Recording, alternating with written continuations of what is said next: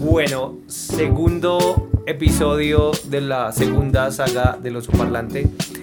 Hoy traemos a alguien que una de las personas que está creyendo en este proyecto y además como que se está metiendo la mano al drill, como se dice popularmente, para apoyar este proyecto.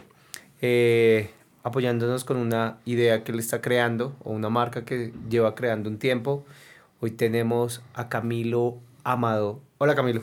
Hola, profe, ¿cómo vamos? Para escuchar mucho el profe porque así lo llamo y siempre lo llamaré. Profe, adópteme. Camilo también forma parte del Dream Team de gente que conocí en la universidad. ¿Ya hace cuántos años? Uf, hace como, como el 2016. Sí, cuatro añitos. Cuatro añitos. Sí, él me conoció ya casi saliendo de, de la universidad donde trabajaba. Y ahí él cuando, se quedó. Sí, sí, sí. Cuando, ah, pues cuando nació tu hija. Fue la, como el primer semestre que nació tu hija. Ah, ok, entonces, Entonces, eso es misma- 2015. 2015. 2015. 2015. 2015. Exactamente, entonces sí, como que de los muchos que estamos acá, alumnos de Oscar. Sí, aquí, aquí han pasado varias historias y varias cosas como que se han venido construyendo. O sea que inevitablemente estudiaste publicidad. Publicidad, sí, como la mayoría. Sí, aquí esto es un mundo lleno de publicistas. Bueno, el, sí. el anterior, ¿no? Nunca conté que, que estudiaba César Augusto. Si no han visto, pues pueden ir a ver el podcast con, con César Augusto. Eh, tampoco les voy a decir, vayan y miren o escuchen el anterior podcast. Bueno, Camilina, ¿hace cuánto no nos veíamos ya? Ush, hace. Ah, la última vez que fue que me invitaste aquí a un evento, aquí en mis apartamentos. Hace como dos años. Ah, sí, hicimos un evento que tenía que ver, creo que era con productos con marcas de, de perversa No, no, y eso, ¿no? No, no, no. ¿De qué era? Creo que era el cumpleaños de tu hija. Ah, sí. Camilo es fotógrafo también. También, sí. Camilo es fotógrafo igual que el chino Frank, que el man que, el, el que edita. El que edita. Eh, y Camilín sí tiene una línea, tenía, Frank siempre ha sido nuestro fotógrafo, pero desafortunadamente en ese fin de semana él como que él tenía un evento y Camilo pues me hizo el cruce, como El decimos nosotros, sí, y vino y nos Además, ayudó a cubrir sí, en, un esa- en evento. ese tiempo, creo que fue en ese tiempo que estuve trabajando también con, con tu amigo. Con es- Gustavo. Con Gustavo. Entonces, en Uy, el tiempo sí. que trabajé como en la mano con Gustavo, entonces también fue ahí como el vínculo ahí. Que me Gustavo es otro fotógrafo, él también es licenciado en artes y él eh, está ahorita en Nueva Zelanda. Nueva Zelanda, sí. Me acuerdo que él pues, tenía como unos ciertos eventos acá con Huawei, tuvo un evento que, él- que le ayudó a cubrir. Después él tenía trabajito con la Secretaría de Hábitat y me dejó ese trabajo a mí. Entonces estuve trabajando seis meses con la Secretaría de Hábitat grabando unos videitos que él hacía con la hermana y el papá. Ah, o sea, tú te quedaste con el camello cuando él se fue. Exactamente, sí. Ve, no sabía, dato Sí, sí, curioso. sí. No, el año pasado, o sea, el primer semestre de 2019 estuve trabajando ahí. Lo, lo- el trabajo que él dejó, porque como él, se, él tuvo que viajar, Ujú. él viajó, entonces yo quedé con el trabajito ahí de fotografía y video. O sea que tú, hablando ahí del tema de fotografía, ¿tú haces es fotografía de eventos o de...? Estuve trabajando en fotografía de eventos, pues generalmente, digamos, como mi, yo empecé como amateur y realmente en la carrera solo ve fotografía básica y publicitaria. Pero entonces me empezó a gustar mucho el tema de fotomontaje, de hacer fotografía surrealista. Entonces como que me movía empíricamente en ese, ese lado, pero me salió trabajito en eventos. Entonces como que me moví mucho en lo que es fotografía de eventos. Pero, pero estos eventos, para los que, digamos, trabajan como en el área de fotografía o los que quieren trabajar en el área de fotografía, uno siempre habla de eventos y los entiende como eventos de bodas, Sí, bautizos exacto. y eso. Que- Pero sí, sí, sí. tú también te moviste por la conexión que tenía Gustavo, que Gustavo sí trabajaba era como con agencias. Pues el primer trabajo que hicimos con Gustavo fue de una boda. Ah, ok. grabando una boda. Después hicimos el evento de una activación de producto de Huawei que estaban lanzando el celular, que eran eh, precisamente para la época de diciembre, que eran varios centros comerciales, era una activación, una, sí, una activación dentro del centro comercial con bailarinas, con música, y era grabar esos videos para montar a redes. Y fue el año en el que él viajó. Pero entonces él viajaba a, media- a finales de diciembre y la campaña iba como hasta el 31. Y tú te quedaste el Exactamente, evento. entonces terminé de cubrir los eventos y ya después terminé haciendo lo de la secretaría. ¿Ya Pero- cuánto llevas entonces haciendo fotografía? Usted, pues, desde toda la vida, pero profesionalmente desde que compré la cámara, que eso fue en el 2015. 2015, 2016 que compré la cámara y empecé a como a cacharrear, a ver qué, qué era mi estilo, qué me gustaba, qué no me gustaba la fotografía. Y me enamoré de la fotografía y desde ese entonces, empíricamente. Pero digamos, entonces actualmente te dedicas a este tema de la fotografía. Actualmente, pero sí, pues o sea, siempre lo he trabajado, digamos, como por gusto, como hobby. Pero sí me han salido, digamos, sesiones de fotos a modelos, que chicas que quieren fotos, fotografía de producto. Pero pues yo no vivo la fotografía, vivo más del diseño gráfico. Ah, ok, bien. Entonces... Sí, hay- es algo que pasa mucho como respetando la formación del diseñador gráfico, obviamente. Claro. Eh, con algunas bases que se les da un, se le da en publicidad, puede, y va, más el gusto personal, puede terminar eh, trabajando en el área de diseño, ¿no? De Como diseño, sí. generando, desarrollando ma- eh, logos o, Exactamente. o retocando fotografías, bueno, N cantidad de cosas que tienen que ver con el diseño. Y también nos piden mucho para el tema que tiene que ver con empaques, ¿no? Como con cosas así. Packaging, como- sí, pues generalmente pues uno en la formación de la universidad pues le da publicidad, pues, diseño publicitario, entonces se enfoca más en el diseño de, de producto, tanto ya sea fotografía de producto como diseño de empaques, diseño de piezas gráficas para vender, entonces como que en ese campo uno se mueve mucho y aprende digamos las bases del diseño y ya pues ya por gusto o por circunstancias de la vida uno termina trabajando ya enfocado totalmente en el diseño. Yo veía, yo veía chismoseando antes de que nos viéramos acá, como para preparar el libreto que no hay. Y es como, eh, tú tienes muchas fotografías que tienen trabajo como de postproducción, como Sí, de claro. Photoshop, ¿no es Sí, cierto? sí. Hay un gusto como puntual sobre, sobre eso. Sí, creo que pues digamos, digamos en mis redes o en mi red personal que es Camilo Mafoto, pues generalmente solo subo fotografías como que llevan ya un proceso de postproducción, fotomontajes, fotografía surrealista, que es como mi pasión y lo que más me gusta y hago empíricamente. Y pero pues trabajo todo tipo de fotografía, pero no subo a redes. O sea, haces, Es como haces fotografía surrealista, sí, ok, y... Pero lo encuentras que por algún fotógrafo que conociste o Pues yo un creo que tema es- académico o realmente apareció y terminaste descubriendo que tus fotografías le apuntaban a eso. Un poco de todo, un poco de todo. Empiezo a, a conocer el mundo de la fotografía, a ver tantos tipos de fotografías que hay, de moda, de producto. Y me llama muchísimo la atención este tipo de, de fotografía que lleva su trabajo, o sea, más allá de, de solo dar clic y editar un poco el color, Ujú. sino ya de empezar en la composición, en los colores, en la iluminación. O sea, como coger varias fotografías, sí, Exactamente, sí. volver pensar- una sola imagen, algo así de Sí, pronto. muchas veces, digamos, fotógrafos, no sé cómo trabajen, pero es- las fotografías se van dando en el momento de la fotografía. Lo que pasa en la fotografía, digamos, surrealista o fotomontaje es que tú tienes una idea desde antes. Entonces tú antes de hacer la foto estás pensando qué lugar, qué objetos puedo poner, qué personaje, de qué se va a tratar la fotografía. Entonces ya es una postproducción y, y pues el, como tal el trabajo de, de tomar la fotografía y después editarla.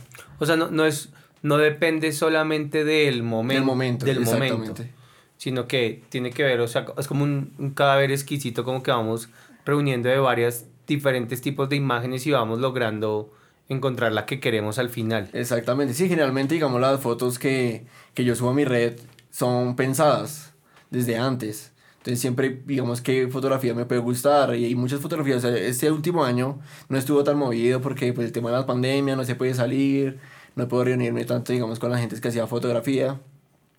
Y pues hice fotografías en la casa, pero realmente no, no me llenaban como el resultado. Entonces, sí, digamos, es como el tema de, de pensar la fotografía antes.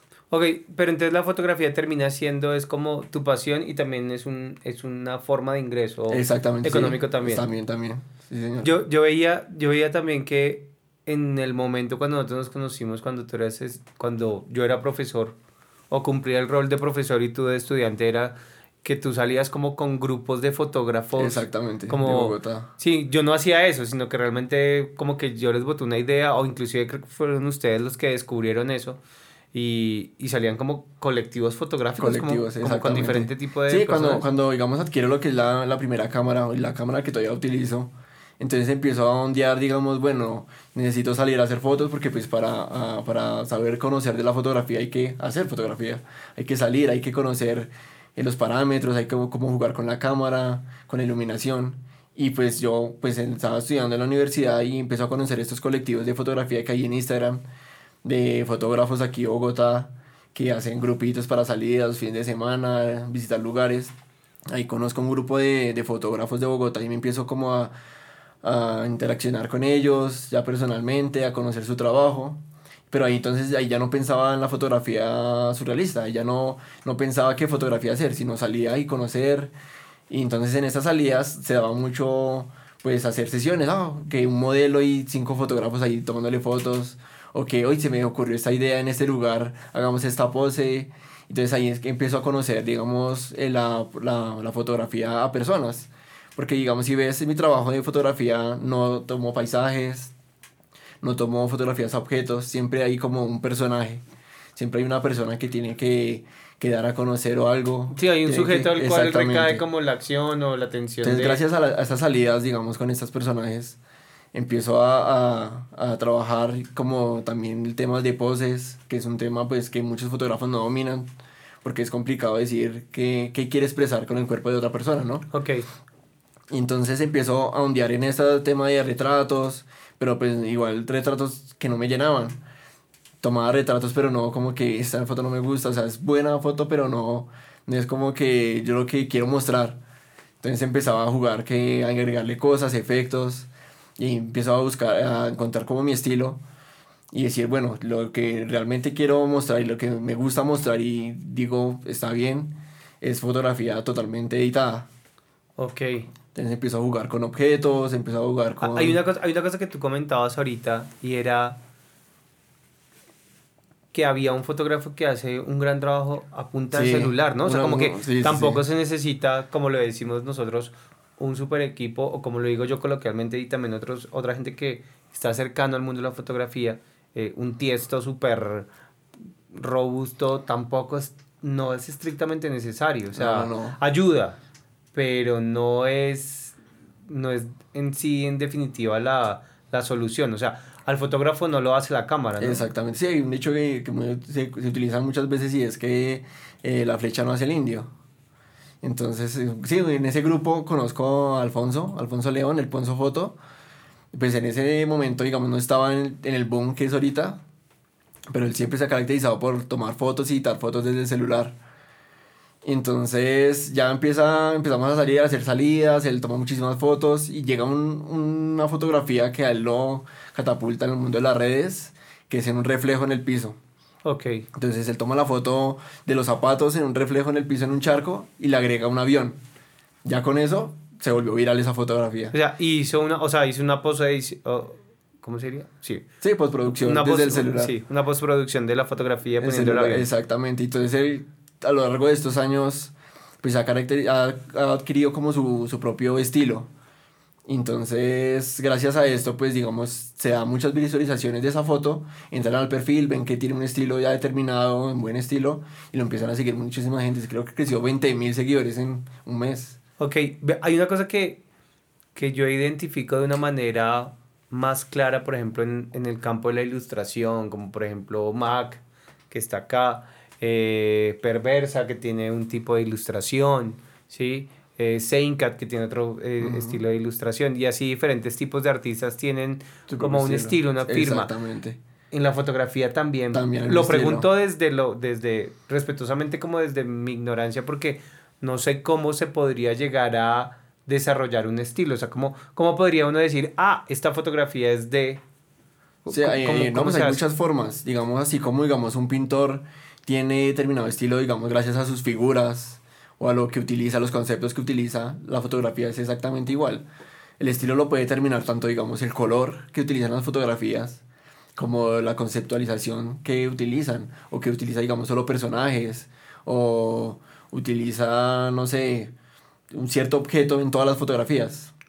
Ah, Entonces empieza a jugar, digamos, con todos esos factores que involucran la fotografía, que es como básicamente una pintura.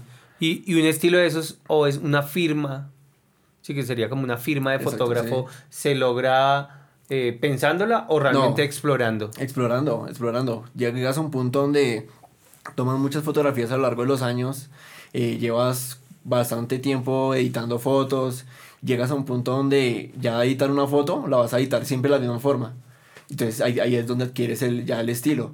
Entonces ya inconscientemente al editar una fotografía ya le estás poniendo tu firma.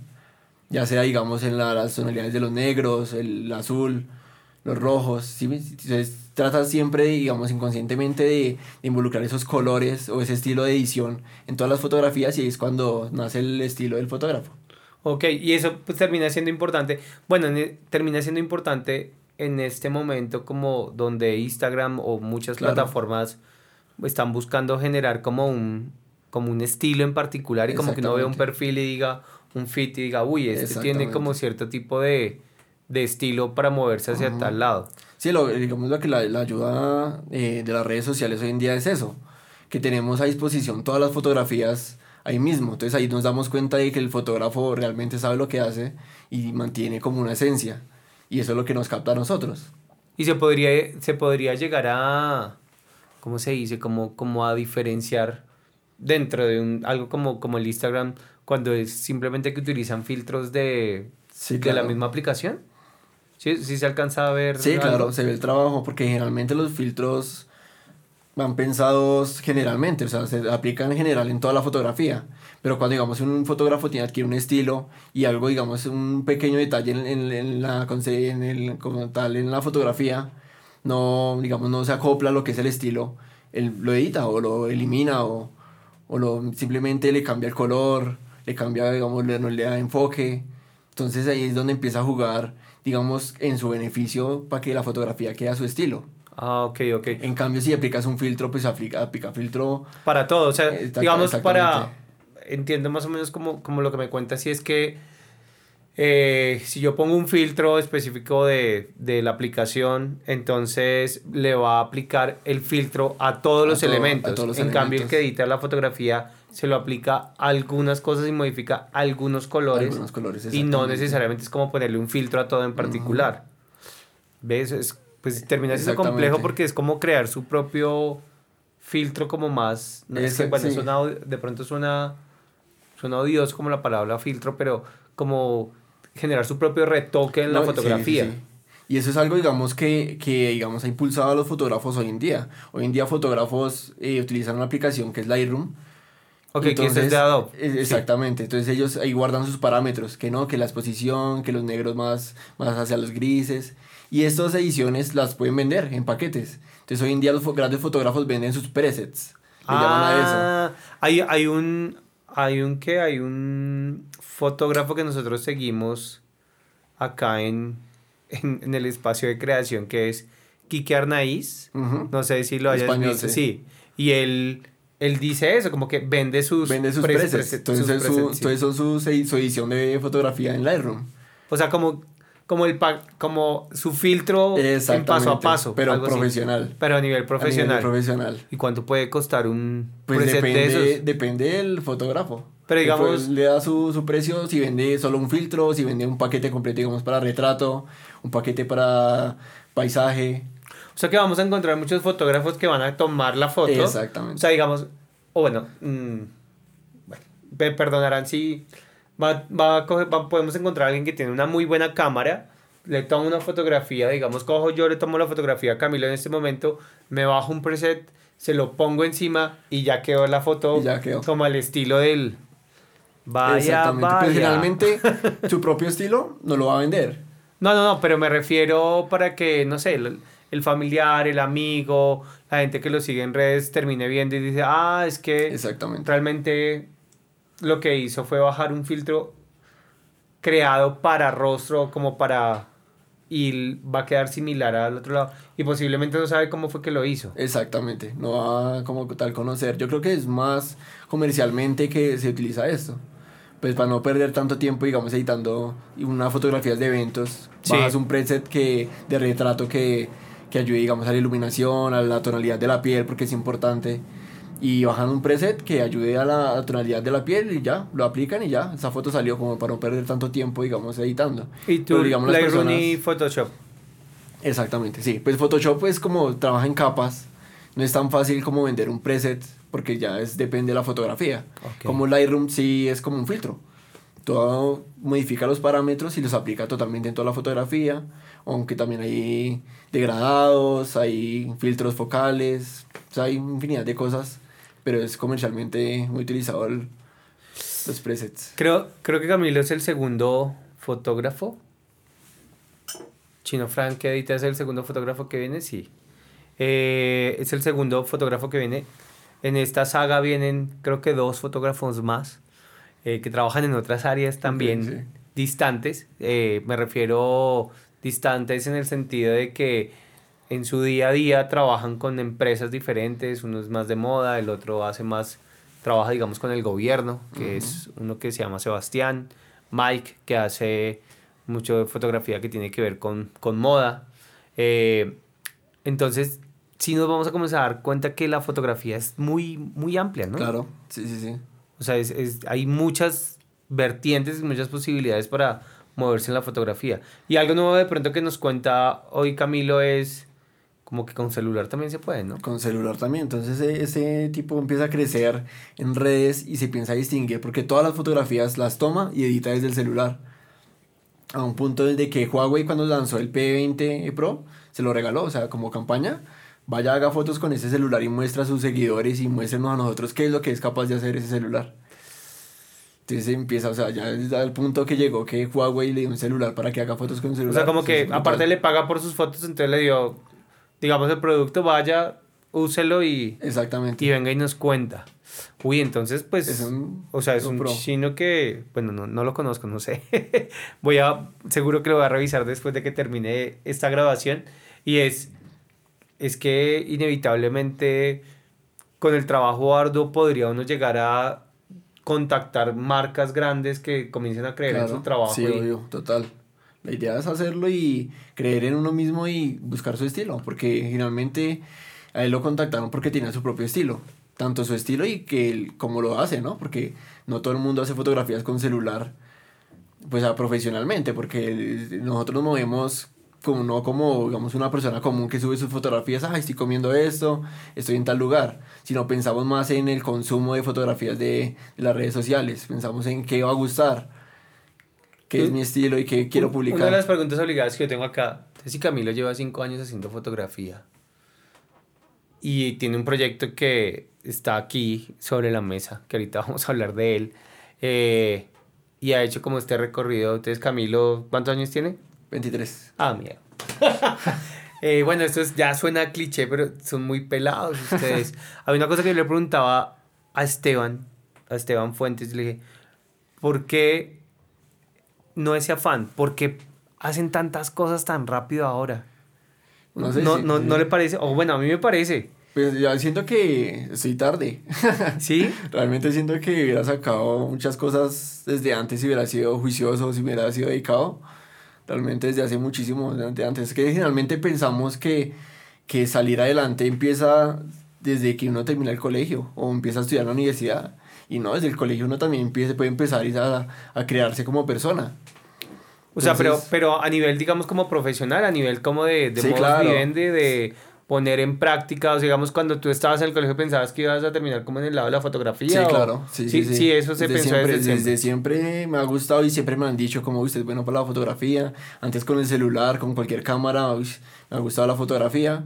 Pero hasta que llegué a la universidad fue que empecé a ondear más en el, en el mundo de la fotografía. Entonces siento que si desde el colegio hubiera, digamos, hubiera explorado, venga, con una cámara, cómo se utiliza, eh, temas de composición, hubiera empezado desde muchísimo antes, ¿no? Sí, o sea, eso es, eso es como, por ejemplo, lo que hablan mucho de, de, digamos, por ejemplo, influencers o gente que está en las redes sociales y tienen tu edad, 23 años, 22, 24, 21, ¿sí? Como muchos de los invitados que yo he tenido acá, eh, creo que el más grande que he tenido, no sé, tiene 35 años, pero si cualquiera de ellos hubiera decidido comenzar desde los 14, 15 años, o sea, como enfocándose hacia donde querían, pues estarían Claro. económicamente y profesionalmente muy lejos, ¿no es cierto? Exactamente.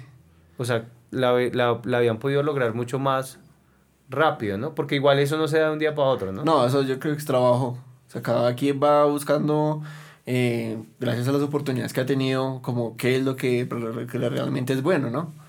Entonces creo que sí, desde antes de terminar el colegio sabía que la fotografía pues era algo que me llenaba dentro, pero pues hasta que llegué a la universidad fue que empecé a andar bien en la fotografía y salir adelante, darme a conocer como fotógrafo. Y inevitablemente, a pesar de que no trabajas totalmente en eso, te buscan para hacer Exactamente, sí, correcto. ¿Y por qué no se dedica solamente a eso? Porque todavía no da lo suficiente. o sea que se pone a hacer más cosas. Sí, exacto. Y entonces, ¿por qué aparece eso que está acá?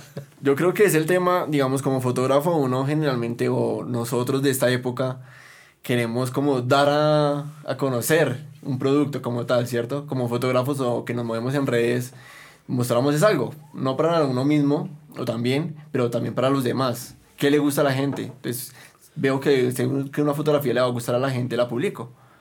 Entonces, siempre me ha gustado como dar algo para el público. Y hoy en día se da la oportunidad de dar algo tangible y que puede ser un beneficio económico y emocional muy bueno para nosotros y nace lo que es la marca Severa. Severa.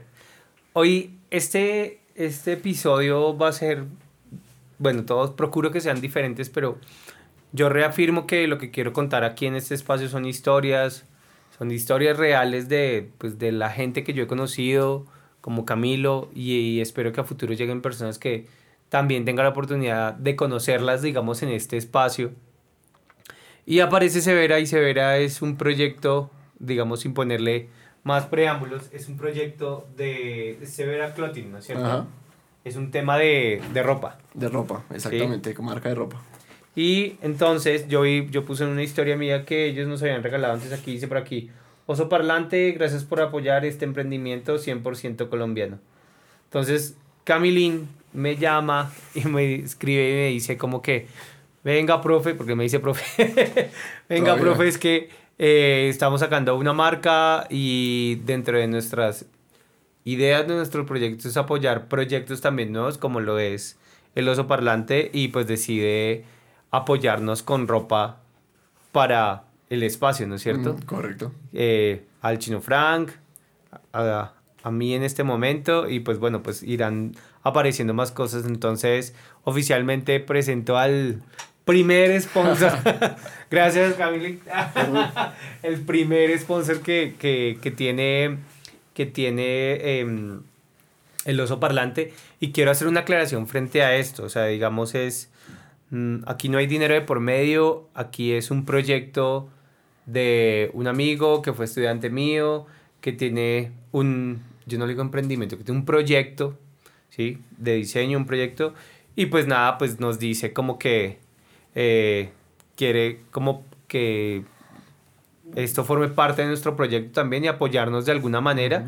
Y pues entonces Severa será como el primer proyecto que forme parte de, los amigos del oso, creo que lo voy a poner a esto.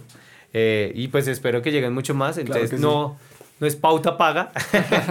entonces, acá, bueno, ¿y cuál es el concepto de Severa? Entonces, Severa es ropa. Severa, sí. Bueno, entonces, venimos trabajando como tal en temas de diseño. Ya empieza, digamos, a trabajar como en temas de diseño.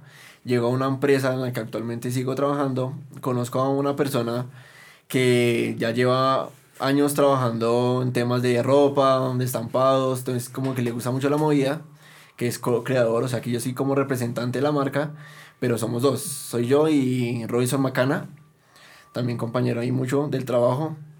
Y nace esta idea de, de primero salió como hacer marquillas para jeans. Entonces él las producía, yo hago los diseños y ya, y se vende a por mayor. Después que dijimos, como yo, yo también ilustro, me gusta la ilustración, me gusta jugar con vectores. Entonces después se nos dio la, la idea de sacar estampados para camisetas y venderlas. Pero ya analizando bien la situación, no, porque dijimos, ¿por qué no sacar de una vez una marca?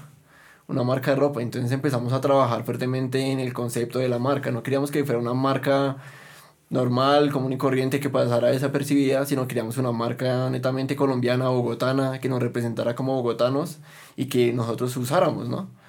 Entonces empezaban a hacer la conceptualización de qué queremos hacer. Entonces queremos una palabra colombiana, una palabra que, que represente el estilo, que represente algo bueno.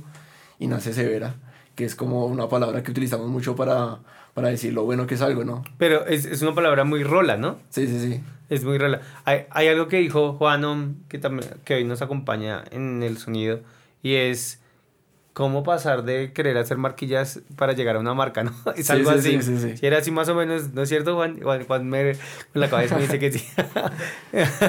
Entonces, claro, de, de la idea de hacer marquillas terminaron decantándose en una marca, en una ¿no? marca de ropa, sí. Y tienen Instagram y todo, me imagino. Exactamente, sí. Como arroba será clothing ahí. Bueno, en ahí Chino Frank nos ayuda ahí. En la edición. Pone, el, pone la edición ahí, ahí, ahí ponemos eso.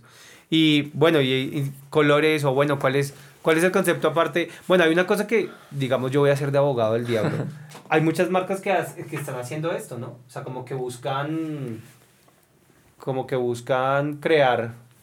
Entonces, Severa, además que fueron súper amables conmigo y yo lo pedí como con un estampado en particular. Eh, como es ven, único, sí. no, no, no utilizo casi colores, eh, entonces procuro que lo- no tenga casi estampados y, y pues me la hicieron con la S Severa. ¿Y se puede hacer así? ¿Todos lo podrían hacer Sí, así? claro, a petición. Nosotros, pues, como estamos iniciando, lanzamos generalmente las primeras prendas, las lanzamos a blanco y negro. Y ya en el transcurso del tiempo vamos a ir sacando ropas como eh, a color. Vamos a ir jugando ya con los colores, con los diseños. La idea era empezar, porque generalmente pues uno se queda muchas veces en palabras o en ideas y no, no comienza algo. Entonces queríamos como comenzar y, en esa búsqueda de, de comenzar pues muchas ideas se nos, se nos quedan ahí en el camino, pero ya lo tangible, tangible es lo que ya está en la página y lo que hemos creado. Pero, entonces, pero iremos creando en el transcurso de este tiempo. Hay una cosa que, volviendo a lo que te preguntaba ahorita, al ver que mucha gente está haciendo esto, ¿sí? Eh, si hay mercado para tantas personas que... Sí, claro. Si hay mercado, o sea, digamos, eh, no sé, me acuerdo, no sé, ¿tienes otras referencias de marcas bogotanas que estén haciendo algo similar? Que tú Marcas, tengas ahorita en el, que tengas en el radar. Pues tenemos colectivos, lo que son, lo que es colectivo Montserrat, eh, colectivos como, ahorita, bueno, se me pasan, que colaboran mucho con ilustradores. Entonces Ah, sacan ok. no tanto una prenda, sino sacan una colección Ok, ok, ok. especializada Con, digamos, con ilustradores. Y es un poco, lo, digamos, lo que, lo que venimos trabajando. Pues como hablábamos con Oscar ahorita antes de, de empezar a grabar, es una que queremos sacar una marca y posicionar la marca, pero no, quedamos, no queremos quedarnos solo en la marca de ropa. Queremos sacar una marca que apoye talentos bogotanos. O sea, queremos algo netamente bogotano y que apoye talentos bogotanos. Entonces queremos posicionar lo que es la marca, pero queremos darle esa ventana, ese espacio a ilustradores, a grafiteros, a fotógrafos de la escena bogotana que no tienen como ese espacio de reconocimiento y darlo a conocer por medio de la marca. Entonces vendrán colaboraciones con ilustradores, con fotógrafos. Yo siento que hay, como hay, hay espacio como para muchas personas y yo hago énfasis Claro. en esto porque, porque pues chévere que se verá es como la primera marca como que o el primer proyecto que nos dice venga, venga está chévere su producto obviamente hay una cercanía digamos de, de cariño por como por nuestra Ujú. historia como, como nuestra experiencia como en, en la universidad y eso pero pero yo veo que que si es momento en que entre todos, entre estos proyectos pequeños, comience uno a articularse Claro. y apoyarse. O sea, acá, digamos, este proyecto del oso parlante ha traído diferentes músicos y por ser músicos, mm, aunque podrían ser competencia en algún momento, eh, como diría uno coloquialmente, en la buena entre uno y el otro, porque debemos colaborarnos y, y pues que hay que que hay que consumir nuestro producto y lo que está haciendo como la gente que es cercana a uno, ¿no es cierto? Es- Eso también es, es severo. O, o crees que, bueno, severo, ahí salió la palabra. Eh, ¿Te parece chévere o eso No, sí, es como una desventaja como que tenga que yo compartir con, con mi amigo? Me acuerdo mucho, por ejemplo, ahorita un, un videoblog que vi hace dos, tres días con el Gran Pez, que es alguien que espero pueda, eh, pueda venir a este espacio. Ya nos dijo que sí, pero pues no, no hemos podido cuadrar agenda. No sé si lo conoces, el Gran Pez que hace un tema de bicicletas, también tiene sí, sí. productos y eso. Y él tiene un lugar donde, donde ahora hace maquila para, maquila no, da un espacio de creación también para la gente que está comenzando a crear marcas. O sea, ¿eso será una desventaja que, que muchas personas quieran hacer esto? Yo creo que entre más se dé a uno a conocer y entre más apoye a los conocidos, más crece uno también personalmente. Entonces no solo, digamos, enfocarse en yo quiero crecer yo, quiero crecer yo y voy a crecer yo, porque realmente no, no va a haber ese crecimiento como, venga, crezcamos entre todos, nos vamos a conocer entre todos y va a ser mucho más fácil. Sí, hay, hay una cosa que, que yo pensaba el otro día era, bueno, uno va y compra en Adidas una cosa, en Nike otra, en H&M otra, entonces, ¿por qué no va y le compra a Severa, al Gran Pez? Exactamente. A, no sé, es que no me acuerdo de nadie más. Eh, me acuerdo también de, de la de Juancho CB, que es otra marca también. Sí, sí, también de eh, bicicletas. Que también es de, que tiene un, digamos, un nicho de mercado, son, son gente en bici. Eh, ¿Cómo es que se llaman ellos? Por Dios. Frank, ayuda. Ah. Pinchado la gente de pinchado también. Entonces hay diferentes tipos de marcas que están haciendo lo mismo y pues ¿por qué no uno puede tener diferentes, digamos, marcas de los mismos productos porque hay mercado para todo el mundo? o sea, ¿cuántas camisetas se pone usted a la semana? O sea, seis, siete. Exactamente. ¿Cuántas marcas hay? y además que pues generalmente uno se enfoca en comprar cosas de grandes marcas, de grandes empresarios y realmente eh, las marcas pequeñas como nosotros dan trabajo es al mismo colombiano. Porque digamos, nosotros la confección es gente colombiana, la, las personas que nos ayudan a los estampados, las marquillas. O sea, ustedes no son, respetuosamente le digo, ¿ustedes importan las camisetas o compran la tela y se las... aquí netamente todo colombiano, manufactura colombiana y todo sale de aquí, familias colombianas. Entonces eso es tremendo porque inevitablemente uno está apoyando como el mismo trabajo. Exactamente.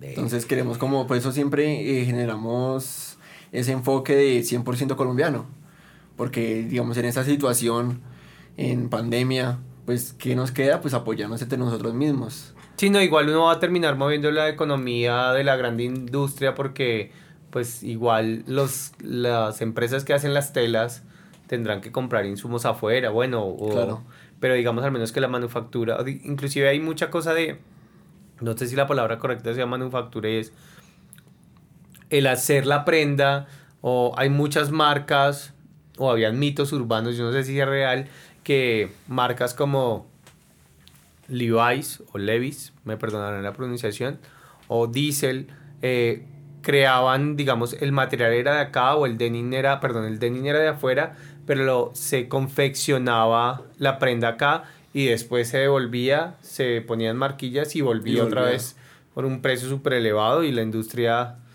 digamos, como que no, y no valoraban, digamos, eso, como que era simplemente porque era una marca extranjera, no, no consumíamos ese producto. Sí, sí, sí.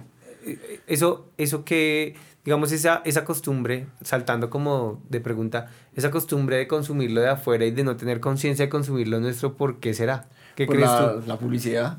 ¿Sí? Siempre nos han vendido de que lo que viene de afuera es mucho mejor que lo colombiano. Entonces creemos que si compramos de afuera va a salir de mejor calidad, nos va a durar más.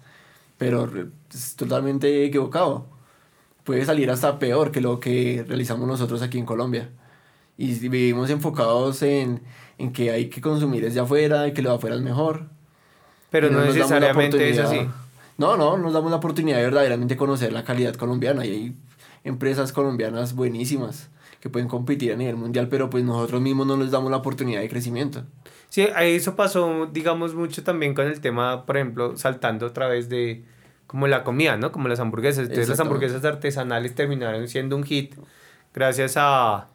Había una competencia que hacía Tulio Zuluaga, que era el Burger Master, algo así. Sí. O si algo, bueno, es algo así, si no, Frank me va a ayudar a poner el nombre correcto de cómo es, ¿sí? Y es eh, como apoyar la industria, los restaurantes locales, todo lo que está ahí y que compiten entre ellos y eso ha llevado a que hayan N cantidad de buenas hamburguesarías en Bogotá eh, y en el país, porque esa competencia ya es, a nivel nacional y que inclusive las cadenas grandes comienzan a temblar en el sentido de que temblar no de que van a cerrar, pero sí tienen que ampliar su, digamos, su, ¿cómo se dice? Como su menú para, claro. Para poder competir con esa, con esa hamburguesa artesanal, hecha con cariño, con amor. Entonces termina siendo como, como interesante eso también, ¿no? igual entre ellos compiten, pero igual todos siguen vendiendo hamburguesas. Hamburguesas, sí. Es como hace poco que salió también el Fritanga Fest. ¿También? En las plazas de mercados. Bello, ¿no? Entonces fue como un plus ahí para apoyar las plazas de mercados y la comida tradicional colombiana. Sí, yo he visto cosas como, como de que se está volviendo como una actividad muy cool o muy play o muy chévere el de ir a, a las plazas. A las plazas, sí. Sí, lo vuelven como un lugar así como gourmet. Exactamente. Y entonces Fritanga Fest también. Fritanga Fest en las plazas de mercados. Bello, no Sí, era como picadas a 10 mil, o sea. Y en, pues, en todas las plazas de Bogotá. Uy, yo no sabía eso. Menos mal no me enteré. Con estos kilitos, imagínense otros más. Uy, no, no. Entonces ahí nacen ideas de apoyarnos entre nosotros los colombianos y bogotanos, hacernos a crecer.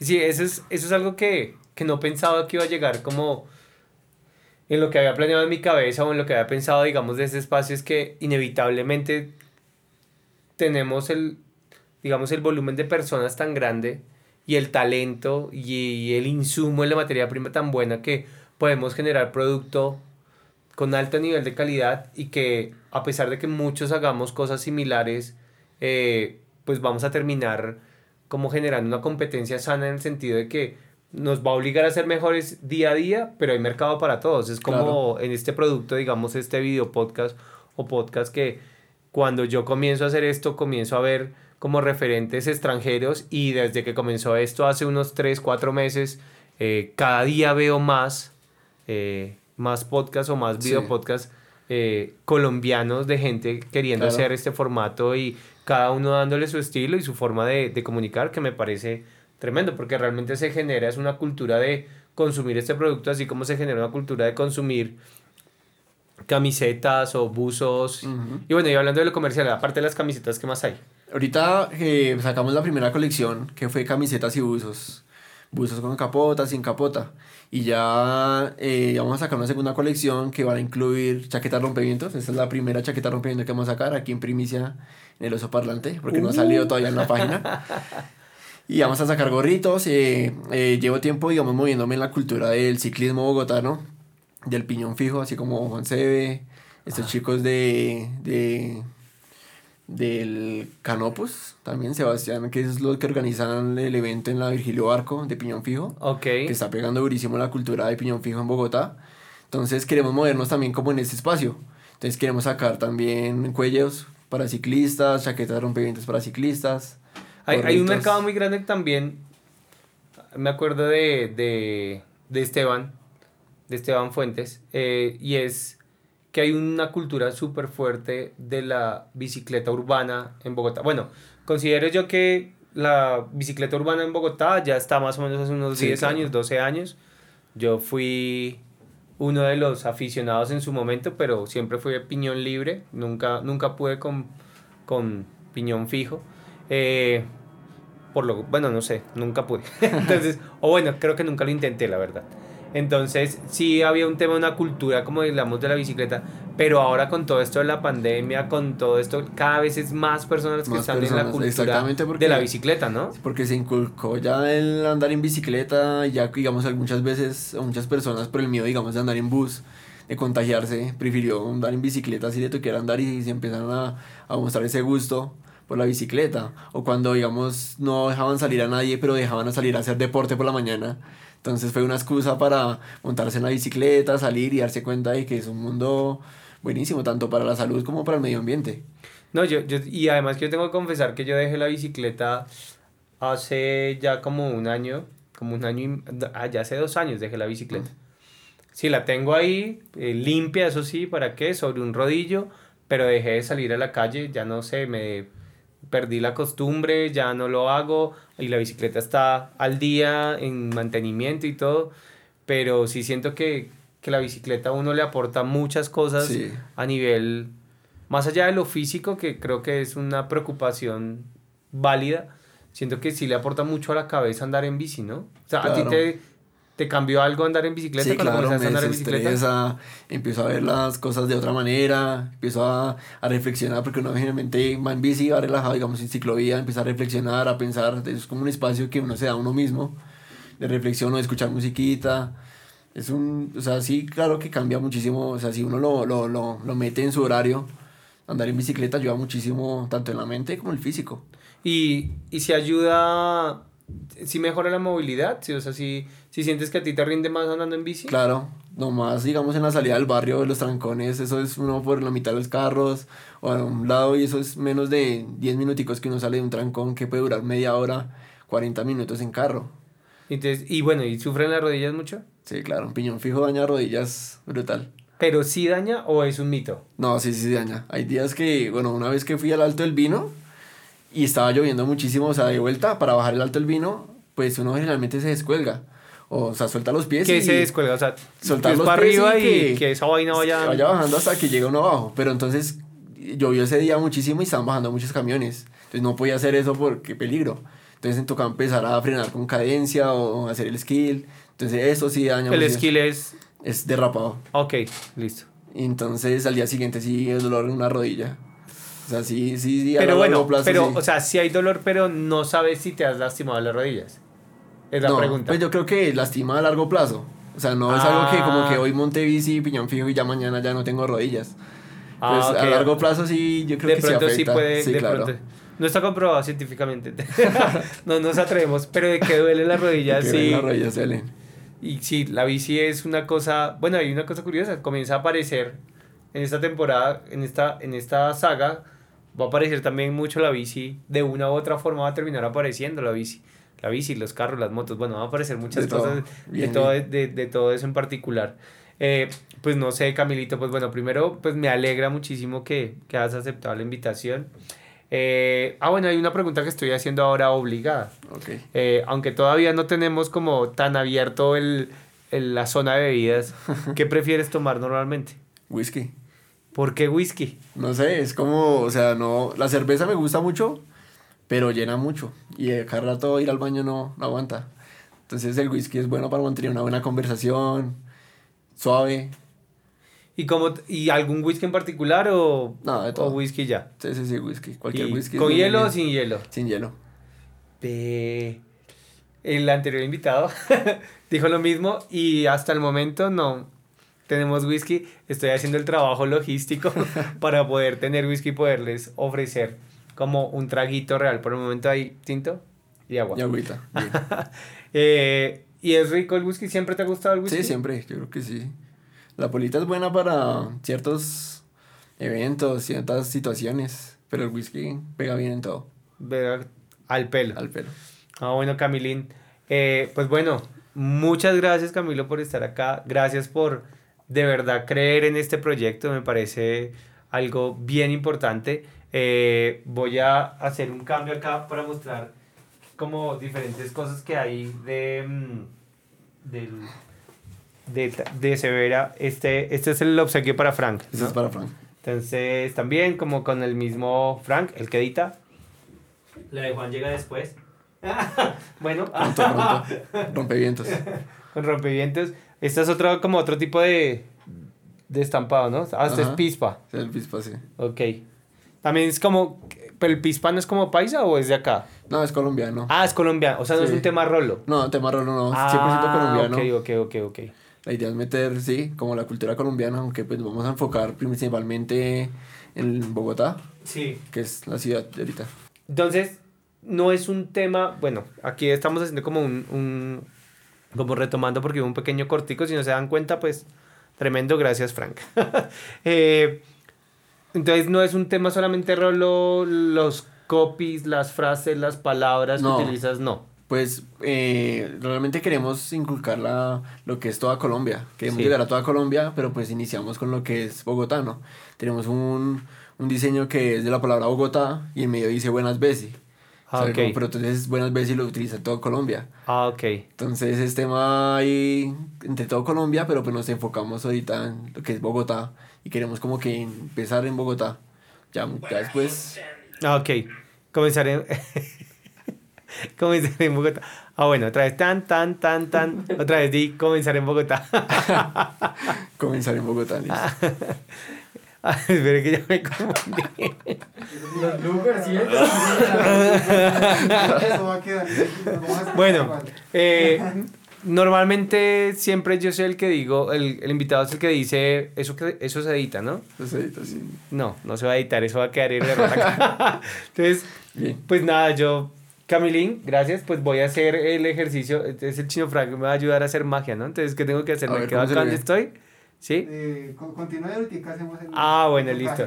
Entonces, yo voy a hacer como, voy a probarme la camiseta eh, de Severa a ver cómo, cómo nos queda. Pero antes entonces de hacer el cero, entonces me va a cambiar, ¿listo? Entonces voy a hacer el cambio, uno, dos, tres, ya, ¿listo? Así quedó la camiseta de Severa. Uy, sí. Talla L, para gorditos. Pero sí está ching- está No, el diría- material es bueno. Está o sea, la verdad, material. Queremos, o sea, principalmente brindar buena calidad. Este detallito es un detallito de fina coquetería, man. Y Muy los buzos también lo tienen, esos rompimientos también lo van a tener. 2020, gorritos. Colombia. Esa edición especial para el oso parlante. Bueno. Ah, güey, pucha. Si la quieren, ahí, con el hashtag oso parlante, sale. Uy, sí, no, Claro. desde ya. y lo podemos hacer en amarillo. Sí, le doy el logo y todos todo. colores, como lo ah, quiera. no, listo. Así será. Pero que me puse feliz. no, pues gracias, Camilín. Gracias, gracias. De verdad, gracias por el apoyo. Eh, pues nosotros no creamos este proyecto o no lo soñé para, para conseguir sponsor y respetuosamente a los que se dedican a esto eh, para que me den cosas. Pero es tremendo que alguien que yo conocí en la universidad, que fue estudiante mío, y ahora sea al revés y él crea en mi proyecto y venga a acompañarme en este proyecto de esta manera. Entonces, seguramente tendré más prendas de Severa Clothing y, pues bueno, de pronto de, de otros proyectos porque seguiré, seré Claro, consecuente y, y compraré productos de, de gente que, que sean proyectos cercanos, Ajá. porque pues me parece también tremendo. Eh, no sé con qué quieras terminar No, pues este muchísimas gracias tuyo a, como que a Oscar por aceptar la invitación y ahí hacer parte de la promoción de la marca que está, ahora está empezando y, y es una gran ayuda realmente para nosotros, pues darnos a conocer, ¿no? Y esa es la idea, apoyarnos y vamos a estar apoyando a nuestros amigos, como decía, vamos a estar apoyando a los deportistas, a los artistas, con los bogotanos que quieran como darse a conocer. Entonces también invitados, si quieren, digamos, colaborar con nosotros, también ahí estamos disponibles totalmente. hay algo que yo voy a dejar como para, para este podcast como tal, como, como, como reflexión y es, pues nada, consumir cosas que, que hacemos, que hacen nuestros amigos, creo que eso lo dicen mucho en redes, pero pues hagámoslo real. Ujú. Entonces busquemos las marcas que están haciendo nuestros amigos y pues si de pronto no nos gusta la calidad del material, pues díganles Claro. y ellos seguramente van a mejorarlo porque lo que quieren es hacer eso, Eh, así como cuando algo hacemos en el oso parlante y gente muy cercana dice, oye, podríamos cambiar esto, cambiar lo otro, igual ya es decisión de uno como marca o como proyecto si lo hace o no lo hace, pero pues creo que así se construye esto, ¿no? Y como que todos nos ayudamos eh, mucho, no, no poco, realmente nos am- ayudamos mucho consumiendo nuestros propios productos y además cosas. Y sí, sí, sí, de verdad sí los invito, chévere el material, me parece bien, es como fresquito. Y este detallito me parece muy bueno. Entonces tendremos las camisetas y unos busitos, porque yo soy como de busitos de, del oso parlante, aunque pues se ven chéveres como los tatuajes. Sí, sí, sí, sí.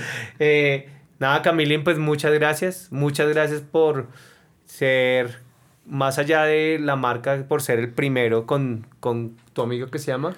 Oye, Robinson Macana. Mm, Bueno, ahí dejaremos el Instagram de él, no sé El si... arroba, sí, también. Ok, entonces dejamos ahí como las, las redes y, y durante esta temporada Severa Clothing va, Ujú. va a estar apareciendo como uno de los amigos del oso, que sería esto. Entonces no es más. Muchas gracias, Camilín. Mil gracias a ustedes. Y nos vemos pronto. Eso, chao.